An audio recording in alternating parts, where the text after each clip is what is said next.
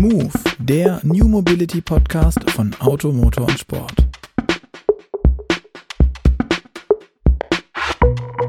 Hallo und herzlich willkommen zu Move, dem New Mobility Podcast von Auto, Motor und Sport. Mein Name ist Luca Leicht und heute hostet wieder einmal mit mir mein sehr geschätzter Kollege, der Leiter unserer Online-Redaktion, Gerd Stegmeier. Hallo Gerd, schön dich zu sehen. Wenn auch nur digital. Ja, hallo Luca.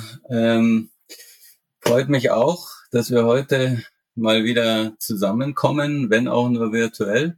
Ähm, ja, und wir sprechen erneut mal wieder über die Batterie, weil die ist einfach der wichtigste Teil von Elektroautos und um die geht's ja bei uns besonders oft.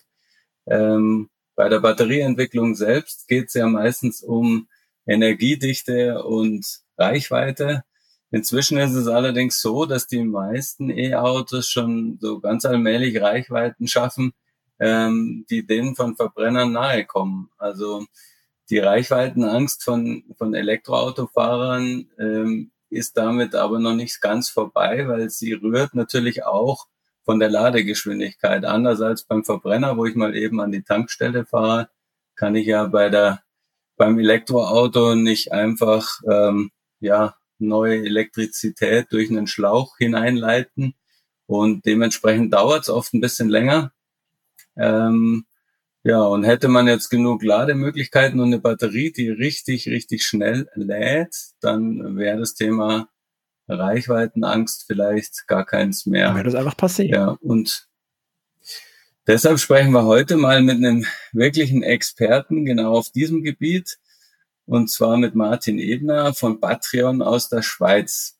Der hat nämlich mit seinem Unternehmen einen vergleichsweise ungewöhnlichen Weg eingeschlagen, wie wir finden, und äh, beschäftigt sich mit Komponenten der Batterie, die viele andere eher links liegen lassen. Ähm, aber ob ich das jetzt alles so richtig gesagt habe, erzählt uns am besten gleich selbst. Und drum sage ich, hallo Martin, schön, dass du heute da bist und ähm, erzähl doch mal, was genau ihr bei Patreon so macht. Ja, gerne. Äh, vielen lieben Dank, Luca und Gerd, äh, für die Einladung. Es ist äh, cool, mal bei euch da zu Gast zu sein. Genau. Ähm, ich bin äh, CTO, also Technologiechef äh, von Patreon. Wir sind ein Unternehmen äh, mit Sitz in Luzern in der Schweiz und einem R&D-Center in Zürich. Ähm, wir sind ein Spin-off-Unternehmen von der Universität ETH Zürich, hier um die Ecke. Genau. Ähm, und wir fokussieren uns wirklich auf Ladegeschwindigkeit ähm, und aus unserer Sicht ähm, ist Ladegeschwindigkeit äh, heute bei den Lithium-Ionen-Batterien, die in den allermeisten Produkten drin sind, äh, hauptsächlich durch die negative Elektrode oder auch Anode genannt, äh, limitiert. Genau. Ähm, die Lithium-Ionen-Batterie ist ähm, Anfang der 90er Jahre als erstes ähm, von Sony entwickelt worden und auf den Markt gebracht worden.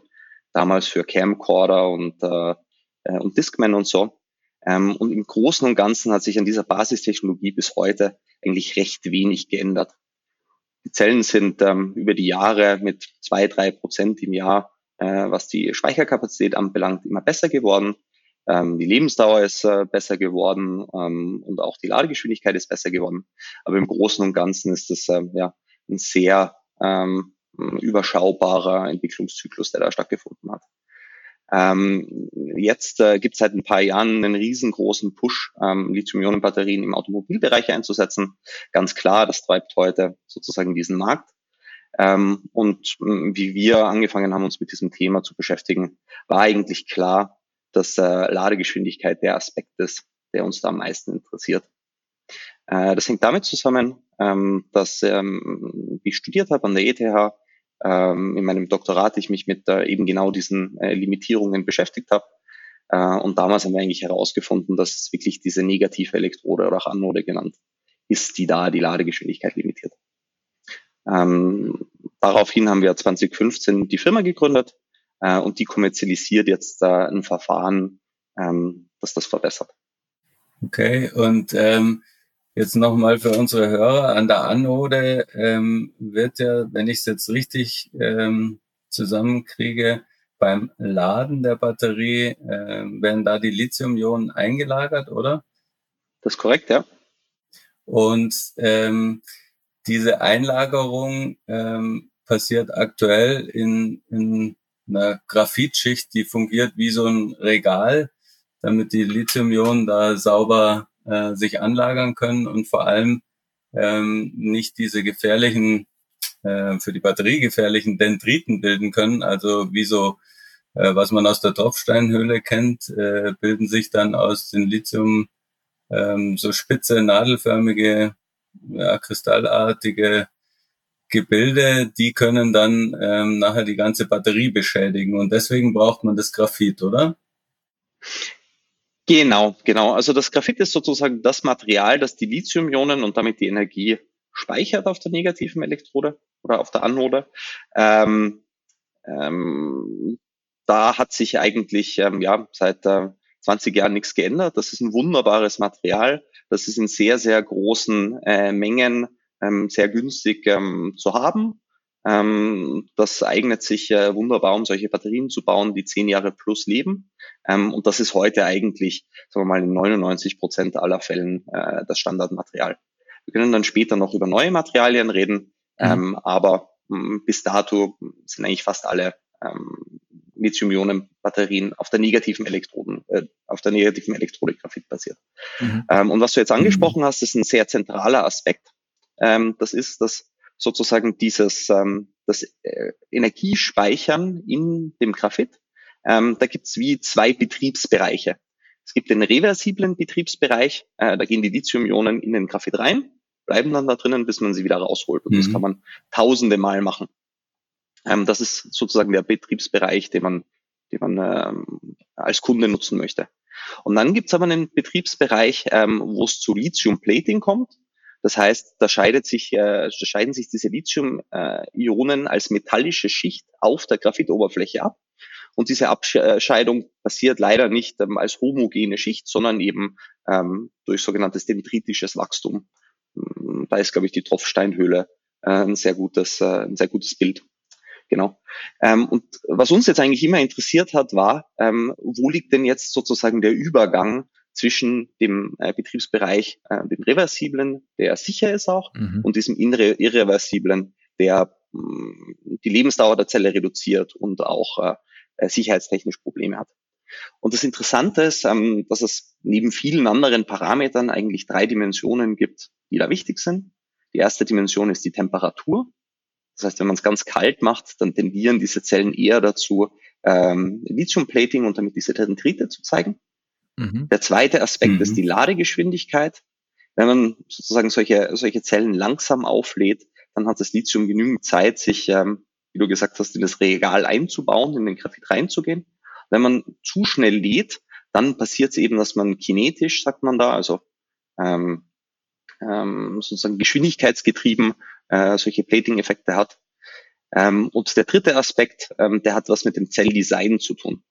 Wenn man eine Zelle designt oder, oder konstruiert, dann kann man sich überlegen, wie dick macht man denn diese Graphitschicht?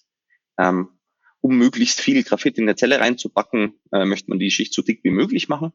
Ähm, aber das hat den Nachteil, dass je dicker man diese Schichten macht, desto früher und bei äh, geringeren Strömen fängt dieses Lithium-Plating an.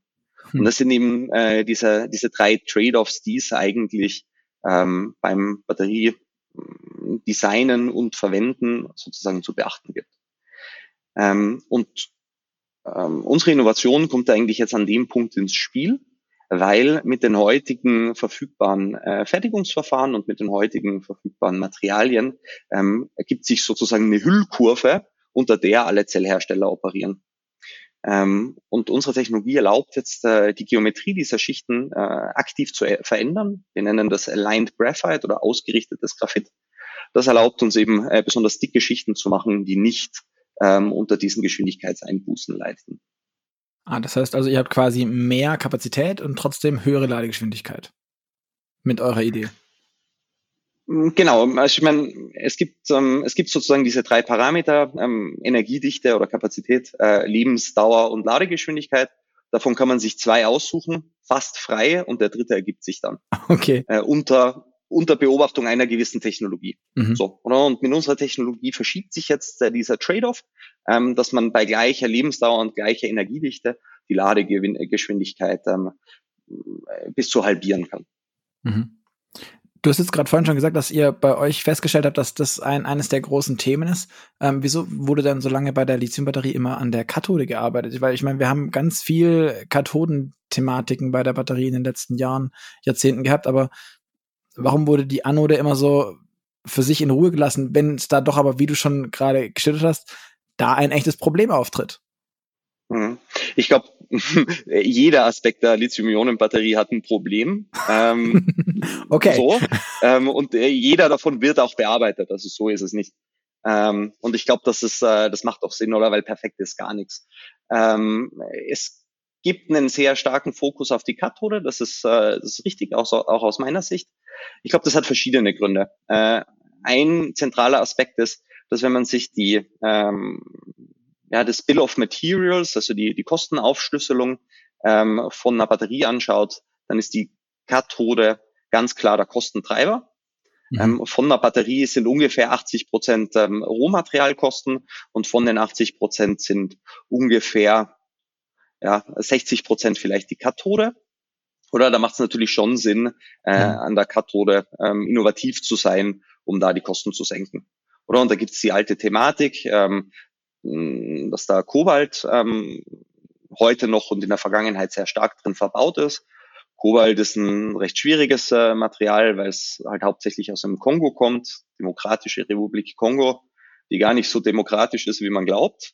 Ähm, und dort auch ähm, ja, einfach schwer zu meinen ist. Mhm. Deswegen ist der Kobaltpreis hoch und fluktuiert ordentlich. Oder? Und da ist jetzt einfach in den letzten 20 Jahren ordentlich viel Energie reingesteckt worden und Arbeit, äh, von dem Kobalt wegzukommen. Ähm, und da haben eigentlich alle großen Materialhersteller, ähm, 3M, BASF und wie sie alle heißen, haben eine ganz klare Roadmap, äh, mehr und mehr Kobalt durch äh, Nickel und Mangan zu ersetzen, äh, manche auch Aluminium oder Eisen. Da gibt es verschiedene Ansätze. Oder? Und da sieht man eigentlich sehr gut, dass in den letzten 20 Jahren da doch deutlich was passiert ist, einfach den Kobaltanteil zu senken, um damit ähm, mal fundamental die Basis äh, freizumachen, dass Lithium-Ionen-Batterien im Automobilmarkt überhaupt eingesetzt werden können. Hm. Und ähm, genau genommen ist es ja auch so, dass äh, gerade also die Metalle an der Kathode sind jetzt, sage ich mal, für den eigentlichen ja, Energiefunktion auch produktiv. Äh, das Graphit so als äh, klassisches Regalmaterial, äh, wie wir es vorher bezeichnet haben, ähm, ist der, der Energiedichte jetzt eher abträglich, oder? Je mehr ich davon rein tue, ähm, desto schwerer und, und vielleicht auch größer wird die Batterie, oder ist das nicht richtig? Ja, ja, ich finde, ähm, eine, eine, eine gute Art, sich das vorzustellen, ist, ähm, ähm, also eine Batterie braucht eine positive Elektrode, die wird immer Kathode genannt, und eine negative Elekt äh, Elektrode wird immer Anode genannt. Und da werden die Lithium-Ionen äh, äh, zwischen den zwei hin und her geschaufelt.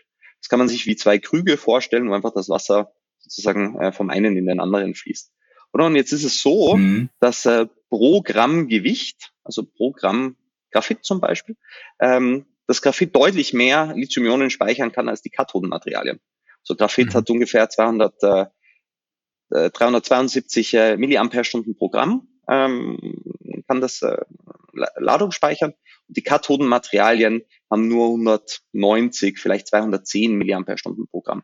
Das heißt, äh, die Kathoden sind einfach pro Gewicht viel schlechter und deswegen sind die ähm, der Angriffspunkt, um ähm, die gesamte Energiedichte einfach zu erhöhen ähm, mhm. weil man eh viel mehr Kathode äh, in der Zelle reinbauen muss als Anode. Zumindest pro Gewicht. Pro Dichte sind sie ungefähr gleich, mhm. also pro Volumen. Okay. Ähm, das heißt, ähm, wenn man jetzt zu viel Graphit an der an der Anode hätte, dann würde man eher eine zu große Batterie als eine zu schwere bekommen, also tendenziell. Genau, genau. Ich meine, diese Design-Trade-offs, äh, die sind recht komplex.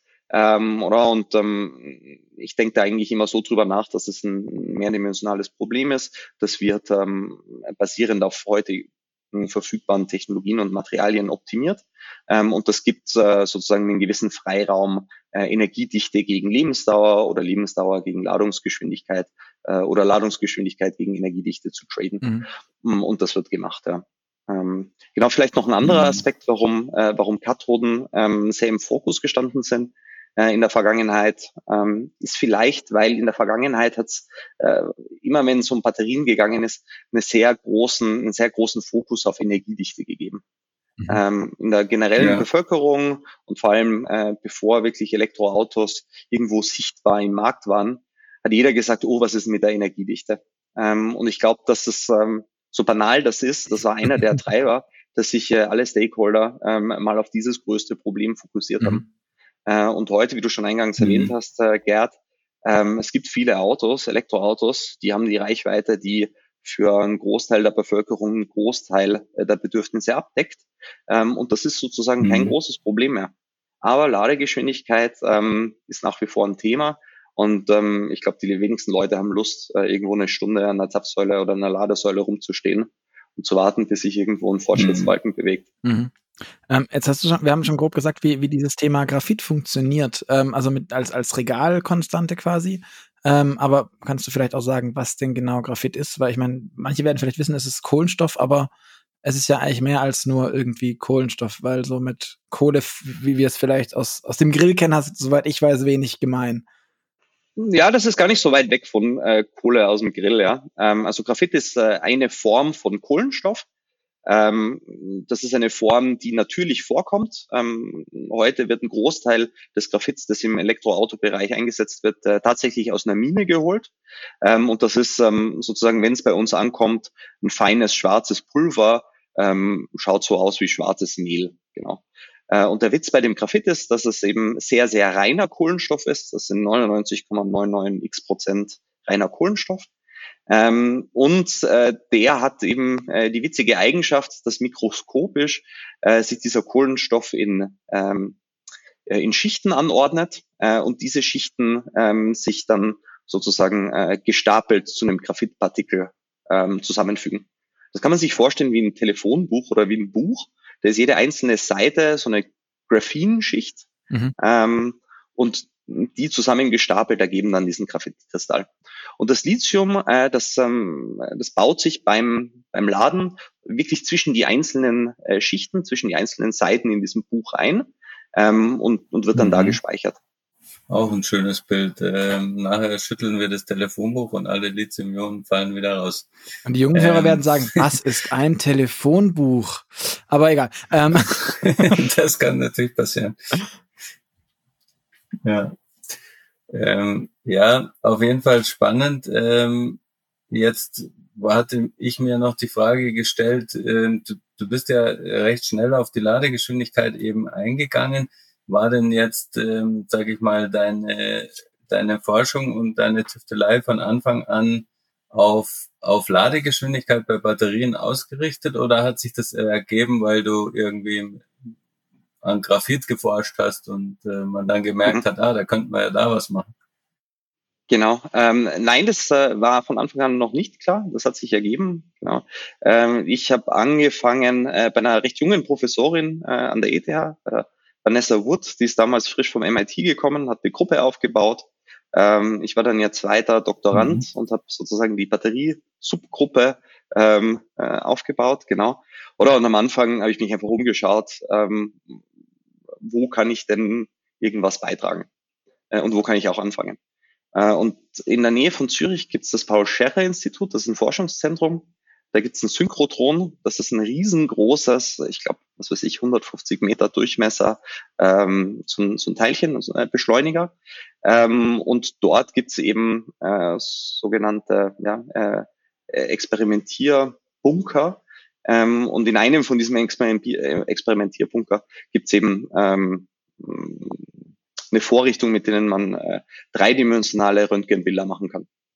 Ähm, und äh, mhm. ja, irgendwann bin ich auf die Idee gekommen, äh, lass uns doch Batterieelektroden nehmen, lass uns dreidimensionale Tomogramme machen und mal schauen, was da drin los ist.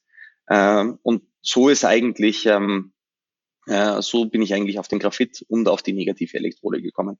Weil ähm, der Witz ist, die Kathodenmaterialien sind alle wunderschön rund. Das sind die kleine Kügelchen, die da zu so einer Elektrode verpresst werden. Aber die ähm, der Graphit auf der negativen Elektrode, der ist plättchenförmig. Und ähm, wenn diese Elektrode hergestellt wird, dann ordnen sich diese ganzen Plättchen sozusagen horizontal an. Das kann man sich vorstellen wie eine, äh, wie eine Backsteinmauer. Ähm, mhm. Und zwischen den, äh, den Zwischenräumen, die dazwischen übrig bleiben, muss dann das Lithium durchdiffundieren. Und dann läuft das Lithium sozusagen um jedes einzelne Partikel Slalom rundherum mhm. äh, und hat einen deutlich längeren Weg, äh, um durch die Elektrode zu kommen, als es bei der positiven Elektrode der Fall ist. Ja? Und äh, wie wir das untersucht haben, war mir eigentlich recht klar, ähm, das muss nicht so sein, äh, das kann man besser machen. Ähm, und ähm, genau, dann haben wir untersucht, ob denn das überhaupt äh, limitierend ist. Und es hat sich herausgestellt, dass bei den allermeisten Batterien wirklich dieser Lithiumtransport durch diese poröse Elektrode das Limitierende ist. Und da kann man dann was tun, weil es nur ein geometrischer Effekt ist. Mhm. Ähm, aber da eine Frage jetzt. Du hast äh, äh, gesagt gerade, dass diese, dieses Graphit selbst sind quasi Würfelchen, Backsteine. Ähm, und du hast vorhin gesagt, die bestehen aus diesem Graphen. Und das ist quasi die, die, mhm. eine Art atomare Monolage dann dieses, dieses Graphits. Ähm, wieso nimmt man dann Graphit und nicht Graphen? Weil dann wird ja das noch kürzer, oder nicht? Weil man will ja nur in die Buchseiten rein und dann könnte man die Buchseiten ja auch einzeln schichten. Genau, also du möchtest eigentlich, ähm, du möchtest ein, ein Buch haben mit vielen Seiten drin, dann, weil du immer zwischen zwei Seiten sozusagen eine Lage Lithium einbauen ja. kannst. Eine einzelne Seite, eine reine Graphene-Layer äh, könnte man auch verwenden. Das ist im Reich der, der Forschung beheimatet. Ähm, genau, da gibt es viele Leute, die sagen, das ist eine sehr gute Idee. Ähm, ist es aus meiner Sicht aber nicht, weil, und das ist der Witz bei den Batterien, äh, es gibt noch viele, viele andere Effekte, die eine Rolle spielen. Mhm. Zum Beispiel ähm, der Speicher, der Speicherprozess, der wirklich die Energie speichert, das ist ein das ist ein, ein Volumenphänomen. Äh, also das heißt, da braucht es ein gewisses Volumen an Graphit und da drinnen kann man das speichern, mhm. äh, die Lithium-Ionen einbauen. Zusätzlich, wenn man ähm, sozusagen so einen Backstein hat, hat er auch eine Oberfläche. Genau. Und äh, man weiß eigentlich seit äh, vielen Jahren, dass Batterien mit viel Oberfläche oder mit hoher Oberfläche sehr, sehr schnell altern. Mhm. Ähm, und das ist eigentlich der Grund, warum man bei negativen Elektroden immer darauf bedacht ist, diese einzelnen Backsteine so zu gestalten, dass sie möglichst eine glatte, versiegelte Oberfläche haben, mhm. ähm, die nicht rau ist, damit sozusagen die effektive in den Elektrolyten exponierte Oberfläche sehr klein ist. Ähm, und wenn man jetzt hergeht und sozusagen die einzelnen äh, Buchseiten herausreißt und äh, einzeln in die Elektrode schmeißt, dann hat man auf einmal irrsinnig viel Oberfläche, irrsinnig viel Angriffsfläche, mhm. wo diese Alterungserscheinungen ähm, auftreten können. Und dann ist es vielleicht eine gute, schnelle, tolle Batterie, aber die Lebensdauer ist zu erwarten, dass die sehr weit weg ist von dem, was der Kunde heute will. Verstehe, okay. Hm. Da sind wir dann wieder bei den Trade-offs, die du vorher beschrieben hast. Dann äh, hilft halt nichts mehr, wenn die Batterie nicht lange lebt. Ähm, was ich mich jetzt frage, jetzt das hast du beschrieben, wie du von dieser ja doch ähm, sehr theoretischen Materialanschauung dann auf das, auf die Batterie gekommen bist und auf die Anode, aber ähm, wie kommt es dann zu einem Unternehmen und ähm, was für ein, eine Atmosphäre, sage ich mal, herrscht offenbar in der Schweiz, dass das möglich ist. Also euer Unternehmen ist ja jetzt ähm, nicht wahnsinnig groß und ähm, anscheinend aber doch auf einem ganz guten Weg, ähm, irgendwo mitzuspielen und so eine Technologie zu etablieren. Ähm, und es gibt ja sehr, sehr viele sehr große Player. Also wie, wie ist der Sprung gelungen, äh, quasi von der Erkenntnis jetzt aus, aus der Uni äh, in, in so ein Unternehmen? Genau, ähm, was sicher eine wichtige Zutat war, ähm, ist, dass das, äh, das Problem, das wir da erkannt haben, eben äh, die Tatsache, dass diese Graphitpartikel da ähm, in der falschen Richtung orientiert sind, das ist äh, recht trivial. Ähm, und das ist schon mal gut, weil ein triviales Problem äh, kann man vielleicht einfach lösen. ähm, wir haben dann diese äh, Aligned Graphite Technologie entwickelt, die eben die Orientierung der Graphitpartikel beeinflusst. Ähm, und das ist im Großen und Ganzen auch ein, ein sehr ja, äh, stabiler und simpler Prozess. Ja, der Teufel liegt dann natürlich im Detail, wie man das hochskaliert und die Qualität und die Geschwindigkeit und die, den Durchsatz und so weiter für äh, echte Lithium-Ionen-Batterieproduktion, äh, wie man das alles sicherstellt. Genau. Ähm, äh, zu der Zeit, wo wir ähm, diese Dinge an der ETH äh, erforscht haben, ähm, hat es natürlich, ähm, hat's natürlich eigentlich hauptsächlich den, den Fokus auf, ähm, auf äh, wissenschaftliche Publikationen und äh, ja, wissenschaftlichen Fortschritt gegeben. Ähm, und an der Stelle gibt es an der ETH eine ganz, ganz großartige Institution. Das nennt sich Pioneer Fellowship. Ähm, das ist ein, wie der Name schon sagt, ein Fellowship, das von der ETH Foundation vergeben wird. Das ist sozusagen eine Stiftung. Ähm, und dieses Fellowship, das dreht sich drum, äh, gute technische Entwicklungen aus der Universität äh, in die Industrie zu überführen. Äh, und da habe ich mich äh, mhm. beworben 2014 und das auch bekommen. Ähm, und ähm, ja, mit diesem Fellowship kriegt man, ich glaube, 150.000 Franken, sowas in der Größenordnung, einfach auf ein Konto überwiesen äh, und kann dann damit machen, was man will. Genau, da kann man dann äh, damit durch die Gegend fliegen und äh, potenzielle Kunden treffen. Man kann damit äh, Materialien oder Maschinen kaufen und man ist dann sozusagen sein eigener Chef. Äh, und das ist natürlich, ähm, das ist natürlich ein wunderbares Umfeld, um mhm. am Anfang, äh, wenn es wirklich außer den Prototypen und, äh, und ein paar Rechnungen ähm, und vielleicht ein paar Gespräche mit äh, Industriemenschen, ähm, äh, dass man da sozusagen den Schritt wagt. Ähm, und das ist eine wunderbare Sache. Und es war sicher äh, zentral, dass wir uns gedacht haben, okay, äh, wir nehmen jetzt 18 Monate und schauen uns im Detail an, äh, ob und wie wir ähm, das kommerzialisieren. Und im Rahmen von diesem, äh, von diesem Fellowship haben wir dann auch die Firma gegründet. Darf man dann da auch weiterhin, also mhm. so Infra universitäre Infrastruktur nutzen, wie jetzt eine, eine Beamtime am Synchrotron beispielsweise oder sowas? Ähm, oder ist es dann, oder, oder bist du dann regulärer Nutzer und musst dich dann da einkaufen?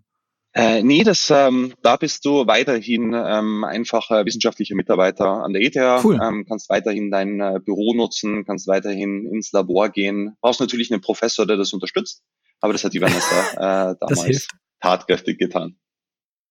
Cool. Ja, sehr, sehr gut. Cool. Andererseits jetzt ähm, haben wir schon gesagt, ihr seid, glaube ich, 14 Leute inzwischen ähm, und 150.000 äh, Schweizer Franken ähm, tragen ja jetzt auch nicht ewig. Ähm, wo, wo kommt jetzt noch weiteres Geld her oder machen deine Kollegen das alles äh, in der Hoffnung, dass der große Durchbruch kommt und sie dann steinreich werden? 150.000 Franken zahlen leider nicht wahnsinnig viel, vor allem in der Schweiz, weil es auch teuer ist. Ja. bei, bei, bei dem Lohnniveau ist es schwierig, glaube ich. Genau, genau. Nein, ähm, also äh, wir bezahlen unsere Mitarbeiter natürlich schon anständig. Ähm, genau, ein Teil ähm, der Finanzmittel kommt äh, wirklich vom Kunden. Äh, wir haben heute, glaube ich, ein ansehnliches Arsenal an, äh, an Kunden aus dem Batteriebereich, Automobilbereich, Mobile Electronics Bereich, äh, Materialbereich, ähm, mit denen wir spannende Projekte machen. Und ein Teil ähm, kommt von Investoren. Mhm. Okay. Also dann klassische ähm, ähm, Startup-Investoren, äh, in, in die quasi versuchen, ähm, also die sich gegen Anteil einkaufen sozusagen. Also nicht projektbezogen, sondern die dann Firmenanteile erwerben. Genau, das ist, äh, ist ein klarer Cash-for-Share-Deal. Ähm, mhm. Das sind heute hauptsächlich Leute, die ähm, selber äh, Unternehmer sind ähm, und Lust auf sowas haben. Mhm. Und ähm, wie ist dann die, die konkrete zeitliche Perspektive? Ähm, mit, also werdet ihr jetzt irgendwann auftreten als jemand, der ähm, Anoden produziert quasi oder werdet ihr dieses Know-how verkaufen und jemand anders fertigt es? Und ähm, wo kann man denn womöglich Batterien mit eurer Technologie ähm, bald im Einsatz sehen oder erkennen? Genau. Ähm, Im Moment gibt es ein ganz äh, spannendes Umfeld, weil sich äh, weltweit und vor allem in Europa äh, am Batteriemarkt deutlich was tut. Es gibt einen Haufen äh, neue Batteriefabriken. Ähm, braucht man nur in die Zeitung schauen. Da übertreffen sich die, äh, die Ankündigungen. Ähm, nicht nur von ähm, alteingesessenen Batterieherstellern, sondern auch von Newcomern. Ähm, also da ist mhm. durchaus äh, ordentlich Wachstum da. Ähm, und wir verstehen uns eigentlich als Technologielieferant. Patreon selbst möchte jetzt nicht auch mhm. äh, eine Milliarde Euro in die Hand nehmen und irgendwo eine Batteriefabrik bauen. Äh, ich glaube, das äh, können andere äh, wesentlich besser. Ähm, wir fokussieren uns auf, äh, auf Negativelektroden, wir fokussieren uns auf, äh, auf Ladegeschwindigkeit und wir arbeiten mit Partnern, ähm, hauptsächlich Batterieherstellern und Newcomern, ähm, diese Technologie sozusagen mit ihnen in Serie zu bringen. Und zeitlicher Horizont, ähm, Genau, eben also da gibt's ein äh, da gibt's ein Set von Projekten. Es kommt immer ein bisschen drauf an, in welchem Anwendungsbereich. Mobile Electronics ähm, ist der zeitliche Horizont äh, vielleicht so anderthalb Jahre, auch ein bisschen kürzer. Mhm. Ähm, Im Automobilbereich sind einfach die Innovationszyklen deutlich länger. Ähm, da könnte man äh, davon ausgehen, dass in, in drei Jahren ähm, die ersten Autos mit unserer Technologie wirklich verfügbar sind. Okay. Und da wollte ich jetzt fragen, ähm, beauftragen die euch dann einfach? Also mit, oder, oder sagt ihr, guck mal, wir, wir können euch das anbieten und wir bauen dann für euren, keine Ahnung, Handy-Akku, Elektro-Kettensägen, Anwendungen, ich weiß es nicht. Ähm, und dann sagt ihr, ja, mit unserer, mit unserer Technik könnt ihr die Akkusäge schneller laden. Und oder wie, wie darf ich mir diesen Prozess dann vorstellen als, als Technologielieferant? Genau. Im, ähm, im, im Batteriebereich ähm, das weiß wahrscheinlich jeder, der Zeitung liest, äh, wird halt wahnsinnig viel behauptet äh, und äh, oft hört man dann nichts ja. mehr davon. Ähm, das ist nicht nur in der, äh, in der Public Press so, das ist auch äh, sozusagen ähm, im, im Industriebereich so. Das heißt, äh, jedes Mal, wenn wir mit einem, äh, mit einem Partner anfangen zu arbeiten, dann ist die erste Frage, die die stellen, funktioniert denn das überhaupt? ja? Und an dem Punkt, und an dem Punkt sind wir ganz entspannt und ganz transparent, weil ähm, da liefern wir denen einfach unsere Elektroden Punkt. Mhm. Wenn das ein Partner ist, der Elektroden nutzen kann, um daraus Zellen zu bauen. Äh, und äh, wenn das der Partner nicht kann, es gibt viele OEMs, die äh, heute noch selbst an ihren Prototyping Capacities herum ähm, basteln, dann liefern wir denen Zellen, die wir mit einem äh, mit einer asiatischen Firma ähm, herstellen. Genau. Mhm. Ja, und ähm, dann machen die ihre Tests. Ähm, das, äh, total transparent. Die können die Elektroden anschauen, die können die vermessen, da können die eine Elementanalyse machen, was auch immer die wollen. Ähm, und, dann, und dann sehen die, ja, äh, die Graphitpartikel, die stehen halt 90 Grad äh, zur Kupferfolie. Ähm, und die Ladegeschwindigkeit lässt sich verbessern. Genau. In der zweiten Iteration geht es dann meistens ins Detail. Da wollen die unterschiedliche Beschichtungsgewichte, unterschiedliche Dicken, unterschiedliche Graphitrohmaterialien äh, und so weiter testen. Ähm, und dann geht es irgendwann äh, bei den meisten unserer Projekte ähm, eigentlich darum, sozusagen diese Technologie äh, zu transferieren. Das heißt, da braucht es einen äh, Technologietransfervertrag, äh, wo eben geregelt ist, ähm, ja, äh, wie werden die ganzen Details äh, für Pilotanlagen und auch für Fertigungsanlagen äh, in den nächsten Jahren ausschauen. Mhm. Ähm, und jetzt, du, du sagst immer vom, vom, vom, vom, vom Gericht, oder ja, du sagst immer, die sind gerichtet, diese, diese Dinge. Wie darf ich mir das vorstellen? Ihr, ihr keine Ahnung, ist es so bisschen wie kompassmäßig gerichtet? Also ihr ladet die irgendwie auf und dann bedampft ihr das da drauf und dann ist es da oder mit irgendeinem hochgeheimen, coolen, fancy Verfahren, schätze ich. Mm, eben, also die Elektrodenherstellung ist eigentlich recht, äh, recht einfach. Ähm, man nimmt das Graphit, äh, man mischt es mit einem Lösungsmittel. Das ist heute meistens Wasser, weil es billig und sauber und äh, äh, unproblematisch ist, genau. Dann kommt da noch ein Kleber dazu und ein, und ein Verdickungsmittel und daraus macht man eine Paste schaut ungefähr so aus wie schwarze Dispersionspaste und die wird dann auf eine Kupferfolie einfach auf, äh, aufgetragen. Ja, und ähm, das ist sozusagen der Beschichtungsprozess und ähm, der passiert Roll to Roll. Das heißt, da wird eine Kupferfolie abgerollt, läuft durch die Maschine und wird auf der anderen Seite wieder aufgerollt. Äh, mhm. nach dem Beschichtungsprozess äh, gibt es einen Trockenprozess. Das ist ein glorifizierter Pizzaofen. Äh, da wird die Flüssigkeit ausverdampft und dann hat man eine, eine trockene poröse Elektrode. Äh, und während dieses Beschichtungsvorgangs äh, ordnen sich eben diese Graphitpartikel horizontal an. Das kann man sich vorstellen wie, wie Dominosteine, die einfach hingeworfen sind. Ähm, mhm. genau. Und was wir jetzt machen, ist äh, gleich nach dem Beschichtungsschritt, wenn die Paste noch flüssig ist, ähm, dann läuft diese Folie durch äh, eine Maschine, die nennen wir Mag Magnetic Dryer, also magnetischer Trockner. Äh, und da, wie der Name schon sagt, wird mit Hilfe von einem ganz speziellen Magnetfeld äh, die Orientierung der einzelnen Partikel ähm, äh, beeinflusst. Und das ist der Magnetic Part und der Dryer Part ist, dass wir dann eine Vortrocknung vornehmen, ähm, um dafür zu sorgen, dass diese Graphitpartikel, die dann wie die aufgestellten Dominosteinchen schön nebeneinander dass stehen, umfallen. dass sie nicht wieder umfallen. Ja. Okay. Ja, sehr gut. Das ist super beschrieben. Ähm, kann man sich wirklich klasse vorstellen. Ähm, du hast jetzt vorher angesprochen, äh, zwei bis drei Jahre ähm, könnte man das vielleicht schon im Autobereich sehen.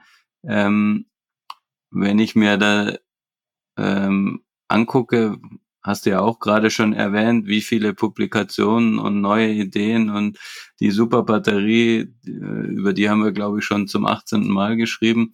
Ähm, habt ihr da ähm, immer noch guten Mut, dass, dass ihr ähm, das bis dahin quasi mit eurer Technologie vor den anderen bleiben könnt? Also Beispiel Anodenmaterialien hatten wir auch ganz zu Eingangs schon mal besprochen. Ähm, Silizium ist ja jetzt groß im Gespräch und soll viel toller sein als Graphit. Ähm, wie schätzt du das ein? Genau, ich glaube, ähm, ich glaube, äh, prinzipiell kann man, kann man Alternativtechnologien in, in zwei Kategorien unterteilen. Das eine sind Materialtechnologien und das andere sind ähm, vollkommen neue Konzepte. Ähm, und mhm. auf der Materialtechnologie-Seite ähm, ist natürlich Silizium immer ein Thema. Ähm, da muss man dazu sagen, Silizium wird äh, als Beimengung zum Graphit seit Jahren eingesetzt. Ähm, das hat auch durchaus ähm, seine Vorteile. Da werden ähm, drei, vielleicht fünf, manchmal sieben Gewichtsprozent Graphit ähm, durch, ähm, durch Silizium ersetzt. Genau. Das ist äh, durchaus äh, kompatibel mit unserer Technologie. Ähm, das funktioniert wunderbar. Es gibt x Projekte, wo wir, äh, wo wir solche, äh, solche Blendelektroden machen. Genau. Ähm, dann gibt es natürlich den Trend sozusagen zu sagen, man schmeißt den Graphit ganz raus und nutzt nur Silizium, ähm, weil man sich davon verspricht, dass die Energiedichte deutlich steigt. Aber ähm, da ähm, haben viele ähm, Leute in der Industrie so ihre Bedenken, dass man das tun kann und die, und die Lebensdauer auch nur im Ansatz gleich lassen kann, wie man es heute gewohnt ist. Ähm, das hängt einfach damit zusammen, dass das, äh, das Silizium, wenn man da Lithium einlagert, äh, schwingt das ganz ordentlich, also das verdreifacht sein Volumen. Ähm, wenn man es wieder rausnimmt, äh, schrumpft das zusammen. Äh, wenn man das dreimal macht, ähm, zerbröckeln die äh, Siliziumpartikel. Ähm, da gibt es auch eine Publikation, die in einem verwandten Material das wunderschön ähm, in einer äh, Live-Röntgentomographie sozusagen zeigt, wie diese Materialien kaputt gehen. Und ich glaube, das ist ein sehr fundamentales Problem. Ähm, das heißt, man genau. bräuchte irgendwie Gummisilizium, mhm. damit das funktioniert oder irgendwas. Genau, und da, da gibt es einen, einen, riesen, einen riesen Strang an Forschung, die da betrieben wird, sozusagen das Silizium in Nanopartikel zu verarbeiten. Dann hat man wieder das Oberflächenproblem. Äh, mhm. Dann werden diese Nanopartikel ähm, sozusagen zusammengebunden äh, in, in kleine Kügelchen. Ähm, und ich meine, da gibt's viele Ansätze. Ähm, einige davon zeigen auch, dass das äh, theoretisch machbar ist. Aber das große Problem ist, äh, dass dann einfach die Produzierbarkeit von diesem Material ähm, sehr problematisch wird. Und mhm. ähm, äh, was ich eigentlich bei unserem Ansatz sehr elegant finde, ist, dass wir den heutigen verfügbaren ähm, Markt von äh, Graphit äh, einfach mitnutzen können.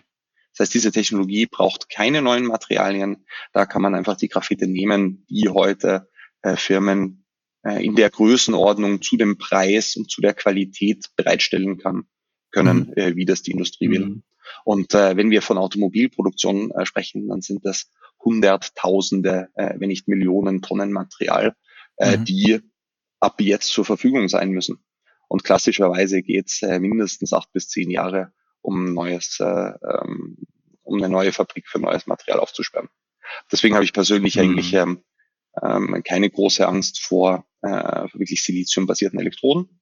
Aber man muss natürlich dazu sagen, ähm, die Konkurrenz schläft nicht. Es sind äh, viele schlaue Leute äh, mit guten Finanzmitteln ausgestattet. Und äh, vielleicht gibt es eine Überraschung. Ja. Eines dieser, dieser Dinge ähm, ist ja ähm. immer noch die, die Feststoffbatterie. Wahrscheinlich will Gerd da jetzt auch drauf, oder? Ähm, Wäre das dann nicht so, ein, so, ein, ich so ein wollte, für das, wollte für noch, das thema Oder willst du noch an nachhaken, gern? ja, bei Silizium äh, wollte ich nur noch mal kurz gefragt haben, ähm, angesichts der ganzen Probleme, die du angesprochen hast, Martin, ähm, was, was wäre eigentlich, also was verspricht man sich von Silizium oder von reinen Siliziumanoden? Also wo sind die physikalischen Vorteile äh, des Materials? Mhm, genau, also der Graphit hat ungefähr 372 mAh pro Gramm Speicherkapazität. Silizium, je nachdem wie man es rechnet, äh, hat ähm, 2.000 bis 3.000 mAh pro Gramm. Also das klingt schon mal sehr verlockend. Aber, und da ist halt mhm. wieder der Teufel im Detail, ähm, die Spannung, bei der man sozusagen dieses Lithium da ein- und auslagern kann, die ist äh, beim Silizium deutlich höher ähm, und in, die Energie in einer Zelle ist ja immer Kapazität mal Spannung. Ähm, und wenn die Spannung mhm. der negativen Elektrode steigt, dann sinkt die Gesamtzellspannung. Ähm, das ist mal ein Problem, das es da gibt. Aber eben ähm, 2000 mAh Programm äh, ist ein, ein verlockendes Versprechen. Da muss man dann aber auch dazu sagen, dass mhm. äh, nicht nur ähm, Kapazität pro Gewicht, also pro Gramm relevant ist, sondern auch pro Volumen, also pro Liter. Ähm, und je nachdem, wie man das rechnet, verlieren diese reinen Silizium-Elektroden dann ähm, auch äh, zumindest diese, äh, diese richtig fantastischen ähm, Werte, mit denen da oft operiert wird. Verstehe.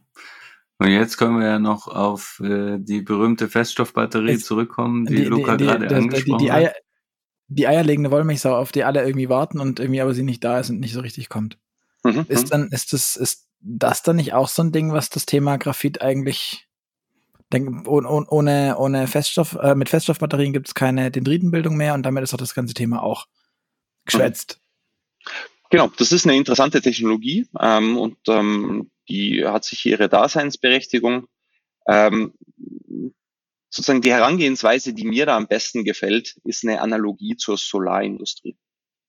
Es gibt einen Haufen Solarzellentechnologien, die viel, viel besser sind als das, was man heute eigentlich in der Breite nutzt.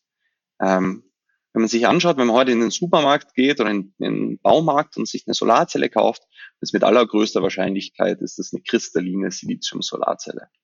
Mhm. Das war eine Technologie, die ist, glaube ich, äh, eine Technologie, die ist 1957, nein, Entschuldigung, 75 ähm, erfunden worden äh, und seitdem ja einfach hochskaliert und schrittweise besser gemacht worden. Da gibt's dye-sensitized Solar Cells, da gibt's organische Solarzellen, es gibt drei fünf Halbleiter Solarzellen, es gibt äh, äh, ganz, ganz verschiedene Technologien, viele davon deutlich besser. Aber der Witz ist, ähm, Kilowatt pro Dollar von einer kristallinen Solarzelle ist einfach unschlagbar. Und warum ist das so? Weil ähm, in Summe einfach unglaublich viel mehr ähm, Geld in die Entwicklung und in die Produktion von kristallinen Solarzellen geflossen ist ähm, und damit ähm, sozusagen ja diese diese Anfangskosten alle schon äh, getragen sind. Äh, und mhm. es werden einfach so viele kristalline Silizium-Solarzellen auf der Welt hergestellt, dass pro Fläche oder pro Kilowatt alle anderen Technologien, auch wenn sie am Papier besser sind, nicht mithalten können. Das nennt sich Technological Lock-in, dieser Effekt. Ähm, und ich bin der Meinung, ähm, dass das bei Lithium-Ionen-Batterien äh, gleich sein wird. Das ist eine Technologie, die ist die letzten 25 Jahre finanziert worden von allen Leuten, die Camcorder und Walkmans äh, gehabt haben, ähm, Cellphones und, und Laptops. Da ist, ähm, was die gesamte Supply Chain vom Stecker bis zur Kupferfolie bis zum Rohmaterial, ähm, äh, da ist schon so viel Geld reingeflossen. Batterien, Lithium-Ionen-Batterien lassen sich heute äh, zu Kosten produzieren, wo ich glaube, äh, dass Alternativtechnologien ganz, ganz, äh, es ganz, ganz schwierig haben werden, das aufzuholen. Selbst wenn sie am Papier 20, 40, 50, vielleicht auch äh, Prozent besser sind, vielleicht auch doppelt so gut. Äh, und man darf nicht vergessen, das richtige Scaling von Lithium-Ionen-Batterien, das beginnt erst jetzt. Ja. Und äh, eine Technologie, mhm. die dann in zehn Jahren marktreif ist, die sieht sich ähm, einer, ähm, einer großen gut gefüllten Pipeline von hunderten Gigawattstunden Lithium-Ionen-Batteriezellproduktion gegenüber. Und da mache ich mir Sorgen, dass das zum Schluss wirklich ähm, sozusagen finanziell oder technoökonomisch aufgeht. Ähm, aber es gibt Theorie. sicher, aber es gibt sicher ähm, Bereiche, Anwendungsbereiche, wo die Benefits äh, von Solid-State-Batterien so toll sind, dass es, ähm, dass es äh, selbst Lithium-Ionen-Batterien verdrängen wird. Ob das jetzt wirklich der Automobilbereich ist, das glaube ich persönlich nicht. Hm. Ich finde, das ist eine spannende Theorie, auch wenn es irgendwie mich äh, relativ traurig stimmt in, an, als, als innovationsfähiger äh, Mensch. Ähm, ja, aber klingt, klingt leider nicht, nicht unplausibel, dass das einfach nur, weil, weil das andere schon da ist, dass dann dass, dass das Neue vielleicht bessere gar nicht mehr durchlässt. Genau, und ich glaube, was ja. da dahinter steckt, ist, dass alles, was, äh, alles, was richtig groß gemacht wird, wird irgendwann ein bisschen langweilig. Ähm, außer wenn man es aufs, aufs Detail schaut, weil äh, selbst bei Lithium-Ionen-Batterien gibt es im Detail schon ganz großartige Weiterentwicklungen. Mhm. Hm. Im, Im, Prinzip kann man das ja sehr schön vergleichen mit der Entwicklung des Hubkolbenmotors, der ja auch äh, sich sehr lange quasi äh, wie hast du gesagt, äh, Te Technology Login. Ähm, ja, jeder hat da massenhaft Zeit und Geld investiert und ähm, dann kam jemand und hat gesagt, lass uns die Kolben doch rotieren, äh, im Kreis fahren oder sonst was. Und dann haben die anderen gesagt, hm, das neue Spielzeug Vielleicht ist uns nicht. zu teuer, wir bleiben bei dem alten. ja, sehr spannend, sehr, sehr spannend. Ähm, ich finde, es war insgesamt schon wahnsinnig erhellend und äh, ja, wirklich äh, sehr informativ. Äh, mich würde noch interessieren, fährst du denn inzwischen selbst auch schon Elektroauto? Leider nein. Äh, ich habe noch einen alten, ich habe einen alten äh, Mazda Kombi Diesel. Ich glaube, der ist. Ich wollte gerade sagen, wenigstens mit Wankel, aber nein, wo Gerd schon angesprochen nee, hat. Nee, aber nee, nee. Die meiste Zeit äh, fahre ich aber allerdings mit dem Fahrrad in die Arbeit. Okay. Nicht mal mit dem E-Bike. Das entschuldigt dich natürlich. Ähm, und was für ein, für ein Mazda ist es? Ein 626 Kombi Diesel oder wie?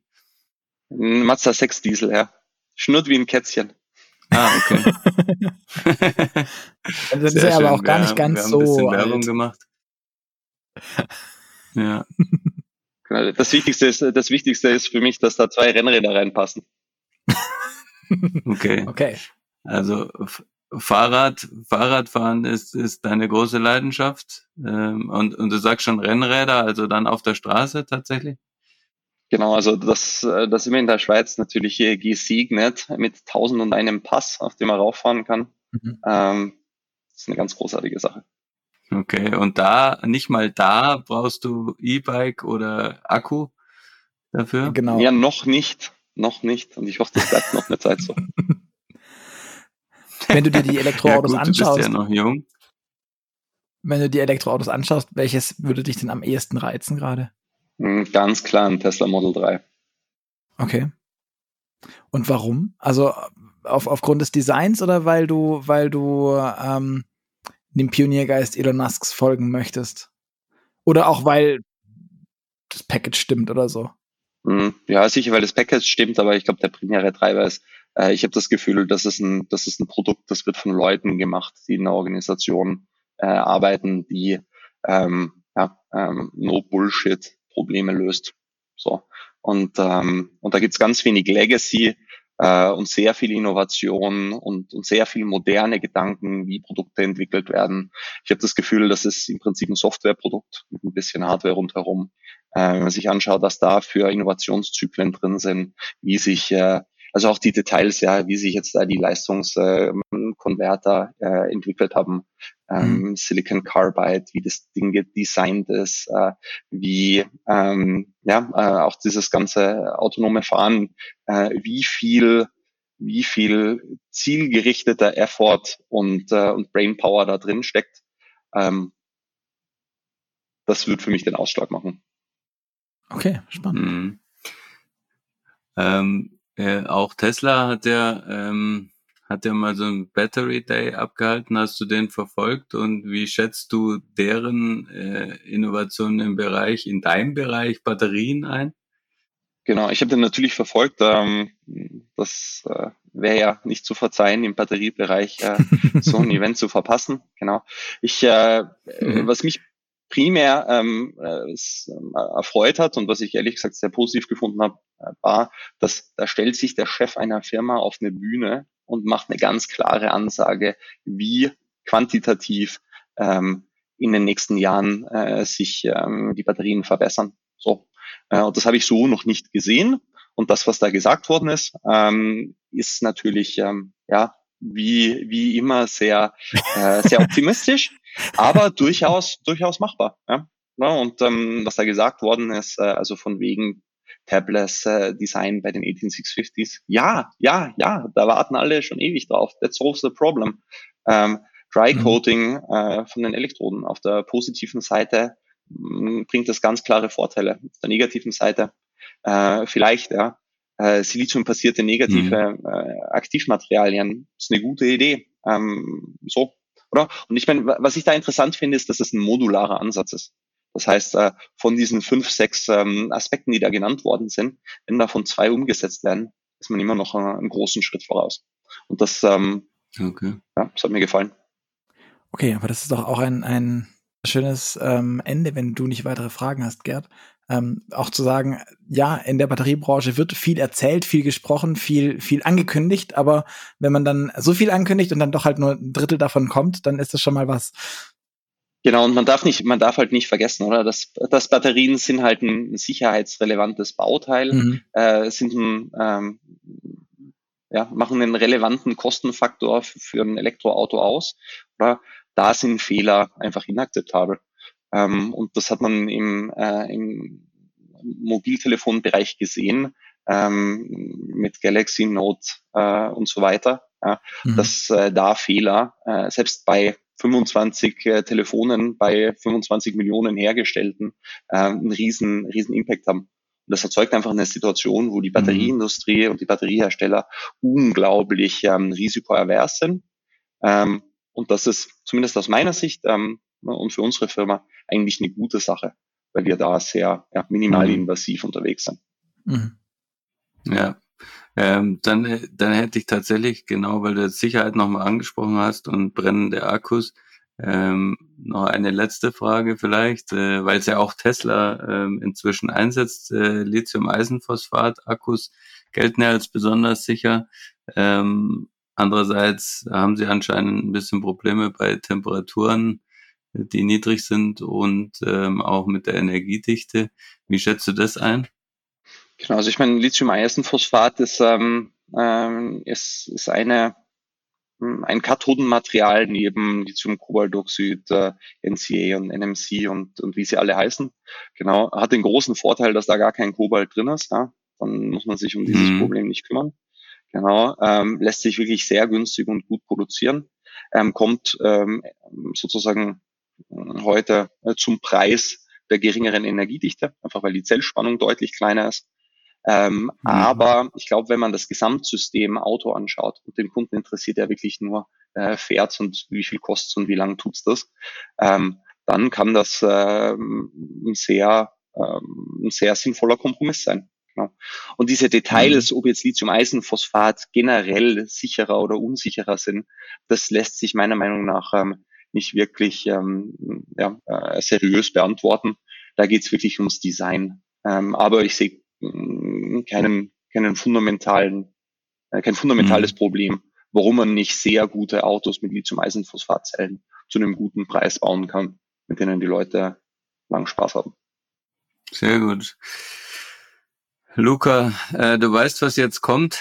Am Ende eines jeden Podcasts ähm, stellt Luca dir noch ein paar persönliche Fragen, die ähm, Alternativen zur Wahl stellen und du musst einigermaßen schnell darauf antworten, darfst aber gerne auch ein bisschen mehr dazu sagen, wenn dir gerade was einfällt.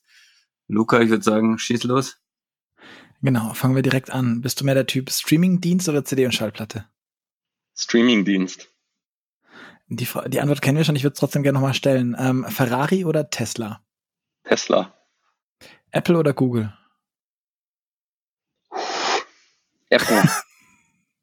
Loft in der Stadt oder altes Bauernhaus auf dem Land? Bauernhaus. Auto oder Fahrrad? Fahrrad. Ganz klar. Wenn du, wenn du dann doch mal mit deinem, mit deinem äh, großen, dieseligen äh, Mazda 6 unterwegs bist, bist du dann Fahrer oder Beifahrer? Fahrer. Äh, meine Partnerin hat leider keinen Führerschein. Viele Leute in der Schweiz haben keinen Führerschein, das ist absurd. Die Schweiz gilt ja auch als, als eines der Bahnländer irgendwie, oder? Wie, wie, wie war das? Die fahren sehr gern Bahn, ja. Würdest du behaupten, du bist ein guter Autofahrer, beziehungsweise würde das deine, deine Partnerin auch behaupten? Ich glaube, meine Partnerin würde behaupten, ich bin ein exzellenter Autofahrer. Äh, ob das der Betreiber äh, der Blitzkästen in der Schweiz so sind, da habe ich meine Bedenken. Okay. Datenschutz und AGBs. Bist du mehr der Typ Aluhut oder Accept All? Überfliegen und accept all. Leider. also so, so, tun als ob. So, so mache ich ja, das ja. auch. Ich, genau. ich, ich, ich, ich tue so, als würde ich zwei Sätze und dann ist das irgendwie doch zu langsam. Ähm, Fliegen, Fischen oder Motorradfahren? Also mehr so Adrenalin oder mehr so Ruhe? Hm, Rennradfahren. Okay. Ähm, Star Wars oder Star Trek? Keine Meinung dazu. Kaffee oder Tee? Kaffee, big time. Steak oder Falafel? Steak. Und Nachteule oder Lerche? Nachteule, glaube ich, ja. Ich wollte gerade wenn man auf Bean Times muss, dann muss man Nachteule sein, glaube ich. Ja, ja, ja. Das ist ganz eigenartig, wenn man da, wenn man da irgendwann bei einer äh, 72-Stunden-Schicht um vier in der Früh andere Leute trifft, die in anderen Bunkern sitzen. Äh, sehr eigenartig. Da könnte man mal einen Rave drin machen, das wäre echt cool. Ein, ein Rave im Synchrotron, das ist eigentlich eine schöne. Mach, mach das doch mal, du hast doch da die Kontakte. Genau, oder, oder ein Zombie-Movie drin, das geht auch. Das ist auch gruselig, ja. Bin ich bei dir. Alles klar. Ähm, dann, Martin, ich sag vielen Dank, wenn Gerd nicht noch irgendwas nachschieben will zu Zombie-Partys oder Raves. Nee, ich sag auch nur Nein. ganz vielen Dank. Ähm, es hat mich wirklich ähm, sehr großes Vergnügen bereitet, dir zuzuhören und deine Einschätzungen mitzunehmen. Ich hoffe, den Leuten da draußen ging's ähnlich. Genau. An euch da draußen auch vielen Dank fürs Zuhören. Ähm, ihr hört uns wieder in zwei Wochen am Freitag und bis dahin freuen wir uns auf euer Feedback. Deswegen bewertet gerne den Podcast bei iTunes, schreibt uns eine E-Mail an podcast.move-magazin.de und sagt uns, wie es euch gefallen hat, ob was ihr hören wollt, ob ihr noch eine Rückfrage habt. Wir werden ihn einfach an Martin weiterleiten. Ich bin mal so frei und, und behaupte, du wirst sie beantworten. Ähm, Jede einzelne persönlich. Sehr gut. ähm, und ansonsten ähm, an alle euch da draußen noch ein kleines Schmankerl zum Schluss. Wenn ihr eine gratis Automotor und Sport wollt, ähm, könnt ihr die euch einfach besorgen, indem ihr auf www.motorpresse-aktion.de slash AMS geht und äh, dort Adresse eingeben und dann kommt das Ding per Post zu euch nach Hause. Ähm, Nochmal euch beiden vielen Dank fürs, fürs Dabeisein, vor allem dir, Martin, für die ganzen vielen Antworten und Einschätzungen. Und dann sage ich von meiner Seite Tschüss und bis zum nächsten Mal. Danke, Gerd, danke, Luca. Ciao, ciao.